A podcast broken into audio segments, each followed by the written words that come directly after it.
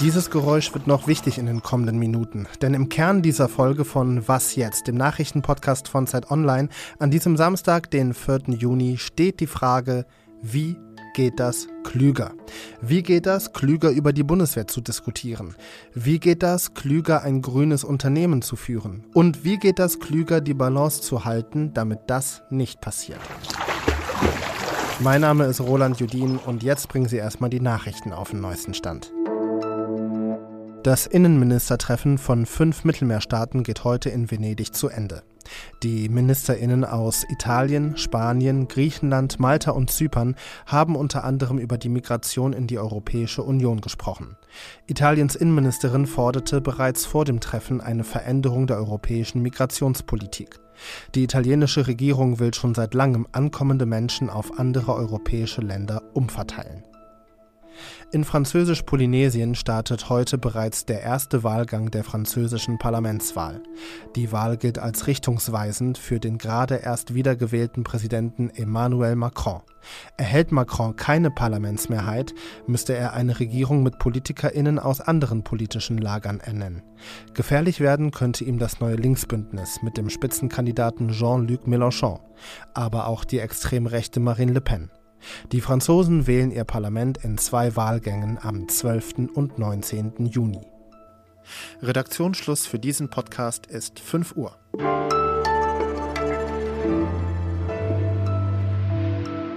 Fünf Kilo Untergewicht und ein zu gerader Rücken. Deswegen bin ich ausgemussert worden. An die jüngeren HörerInnen, als ich 18 war, gab es die Wehrpflicht noch. 5 Kilo Untergewicht und eine etwas zu gerade geratene Wirbelsäule sind nicht wirklich ein guter Grund, um ausgemustert zu werden. Aber als ich 18 war, afrodeutscher Kerl mit brauner Haut, Locken und Rassismuserfahrungen, hatte ich ein ganz klares Bild vom Bund, alles Nazis. Ja, heute bin ich älter und weiß es deutlich besser. Mehr noch, ein funktionierendes Militär ist wichtig, was der Angriffskrieg Russlands in der Ukraine auch beweist. Aber eine moderne Armee, die muss gesellschaftlich verankert sein und muss mit Sachverstand auch hinterfragt werden können. Das schreibt Alan Posner in seiner aktuellen Kolumne auf Zeit Online. Moin, Alan.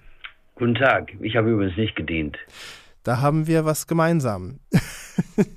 Wehrkundeunterricht als Schulfach. Wie stellst du dir den Unterricht vor? Ich stelle mir den Unterricht so vor, dass äh, man vor allen Dingen lernt, was eine Armee in einem demokratischen Staat soll. Das sagen wir der Gewohnheitspazifismus, äh, der seit 68 so die meisten Lehrenden äh, doch prägt und der, der, deren Unterricht, dass das aufgegeben wird zugunsten einer wirklichen Information darüber, ähm, wie Militär, Armee in einem demokratischen Staat funktioniert. Und das schließt ein äh, das Brechen eines Tabus. Es müssen wieder selbstverständlich Vertreter dieses, wenn man so will, Handwerks an die Schulen, genauso wie man eigentlich sich wünscht, dass im sonstigen ähm, Unterricht, wenn von Berufen die Rede ist, die Leute in den Unterricht kommen und davon erzählen. Und dazu sollte auch gehören, dass man äh, beim äh, Besucher bei militärischen Einrichtungen macht. Vielleicht sogar fällt mir gerade ein, warum nicht, ein, ein Praktikum bei der Bundeswehr. Und was sollen dann am Ende, also nach einer Schullaufbahn mit diesem Schulfach Wehrkunde, was sollen denn da für Menschen rauskommen? Also wie stellst du dir einen Menschen vor, demokratisch geprägt und mit Militärkenntnissen? Einfach, es gehört sich, finde ich, dass jede, der, die eine Ausbildung gemacht hat, also an der Schule war, weiß, wozu Militär da ist. Das muss ja nicht heißen, dass man das gut heißt. Äh, es ist ja eine legitime Haltung zu sagen, Krieg, äh, Frieden schaffen ohne Waffen. Es ist eine legitime Haltung äh, zu sagen, im, wir mischen uns nicht ein. Ich, habe in meinem Stück viele Beispiele für Einsätze, die ja schiefgegangen sind, von äh, Black Hawk Down in Somalia 1993 bis jetzt in Mali, wo die Franzosen äh, abziehen. Also wir haben uns bei diesen Einsätzen nicht überall mit Ruhm bekleckert und die, vielleicht wäre der, ähm, wäre die Diskussion über diese Einsätze besser verlaufen, nicht unbedingt zugunsten der Militäreinsätze, wenn mehr Leute gewusst hätten, wovon sie reden. Ich schließe mich da durchaus ein.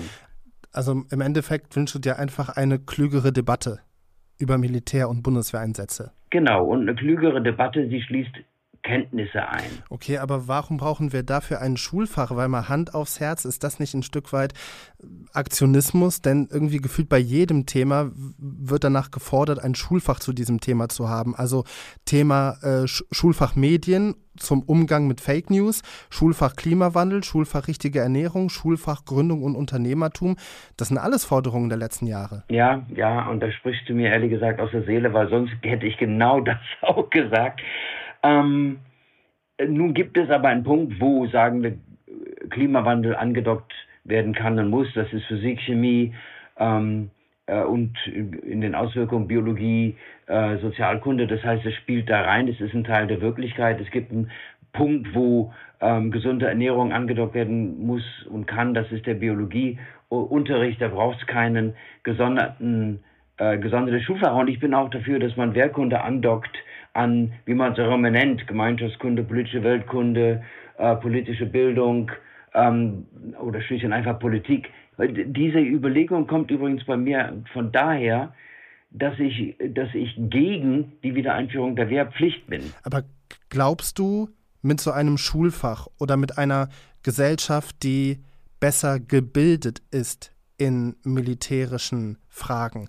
Glaubst du, dass solche Sachen wie rechtsextreme Netzwerke in der Bundeswehr, ähm, gescheiterte Auslandseinsätze oder auch die mangelhafte Ausrüstung der Bundeswehr, meinst du, dass solche Sachen hätten verhindert werden können? Nein, äh, nein, nein. Äh, das wäre, das würde den, den, Ein den Einfluss der Schule vermutlich ähm, überbewerten. Ich bin der Letzte, der den Einfluss der Schule äh, äh, überbewerten würde. Ich kann mich an fast nichts mehr erinnern, was ich in der Schule gelernt habe. Aber ähm, dennoch ist es nötig, es, da, dass es nicht das Maximale erreicht, was man, was man braucht, was es braucht, um, um die, um die ähm, Bundeswehr auf Kurs zu bringen. Das äh, spricht nicht dagegen, dass man es tut. Das war eine klare und deutliche Aussage ich glaube, die werden nicht alle teilen, aber umso spannender finde ich es, so einen Gedanken mal auszuklamüsern. Und ähm, dafür danke ich dir für die Gelegenheit, hier das zu tun. Danke dir, Alan Posner. Ich danke. Tschüss.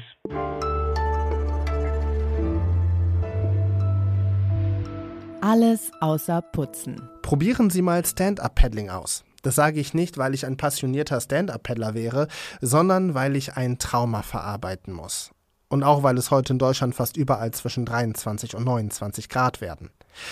Paar Jahre her, ich habe in Griechenland zum ersten Mal im Leben Stand-Up-Paddling ausprobiert. Es war nur leichter Wellengang auf dem Wasser. Und trotzdem bin ich immer wieder reingeplumpst. Eine Stunde paddeln, 200 Mal ins Wasser gefallen. Letztens hat mir aber jemand gesagt, dass deutsche Gewässer ruhiger seien und es daher einfacher sei, in Deutschland Stand-up zu paddeln. Das bezweifle ich zwar, aber genau hier kommen Sie ins Spiel. Mein Tipp fürs Wochenende, probieren Sie es bitte aus und sagen Sie mir dann nachher, ob deutsche Gewässer wirklich ruhig sind.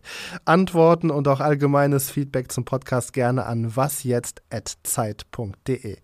Und vergessen Sie nicht, es ist egal, wie oft Sie ins Wasser fallen, solange Sie immer wieder aufs Brett raufkommen. Thematisch bleiben wir im Wasser. Bis zu 150 Millionen Tonnen Plastikmüll schwimmen in den Weltmeeren herum. Teilweise werden die von Fischen gefressen und landen somit dann eben auf Umwegen wieder auf unseren Tellern. Aber auch viele Delfine und Robben verenden im Plastikmüll und Korallenriffe gehen zugrunde, weil sie wegen des Plastikmülls nicht genügend Lichtzufuhr abkriegen. Kurzum, Plastik im Meer, wichtiges Thema. Zum Glück gibt es aber grüne Start-ups, die sich des Problems annehmen von denen aber auch einige nicht so richtig nachhaltig sind. Eine Recherche von Zeit Online und dem Hamburger Recherche-Startup Flip zeigt jetzt exklusiv, dass der Rucksackhersteller Got Bag seine Ware als nachhaltig anpreist, sie es aber nicht ist. Und was dieses Beispiel an generellen Problemen bei grünen Startups offenbart, darüber spreche ich jetzt mit Luise Land, die maßgeblich an der Recherche beteiligt war. Moin. Hallo. Godbag, kannst du einmal erklären, was ist das für eine Firma und was machen die?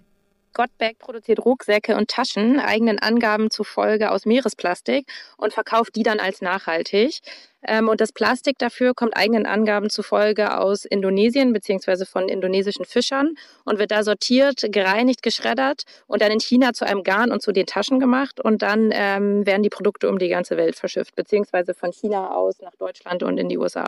Also das Plastik kommt aus Indonesien, in China werden die Rucksäcke hergestellt und dann gehen die in die ganze Welt. Also allein die Emissionen wegen der Lieferketten sind doch schon enorm, oder?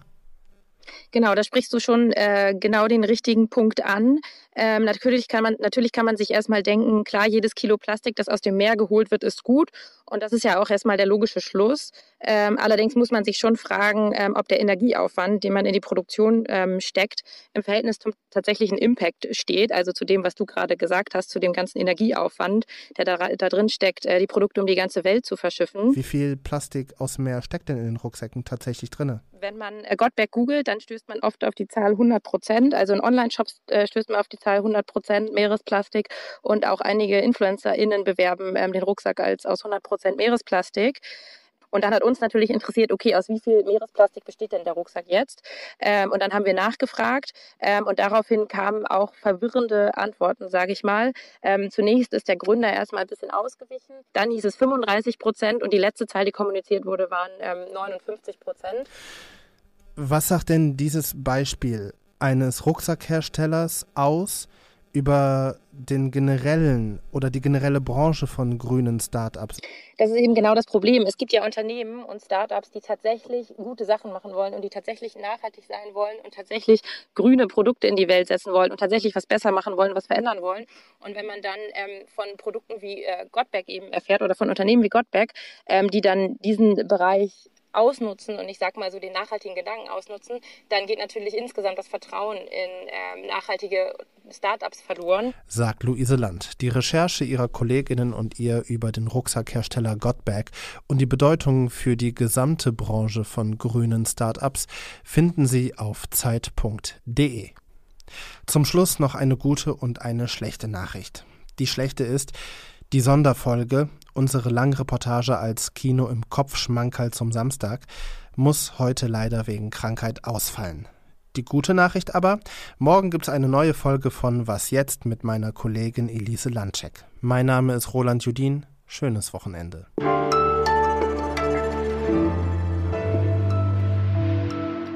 Also es gibt äh, Sonnenbrillen aus Meeresplastik, Armbänder aus Meeresplastik, Shampooflaschen aus Meeresplastik und Meeresplastik klingt super und lässt sich super gut vermarkten. Ähm, und als Käuferin oder Käufer denkt man sich dann natürlich, okay, top, damit tue ich was Gutes ähm, und weiß eben gar nicht, wie viel Energieaufwand da generell drin steckt.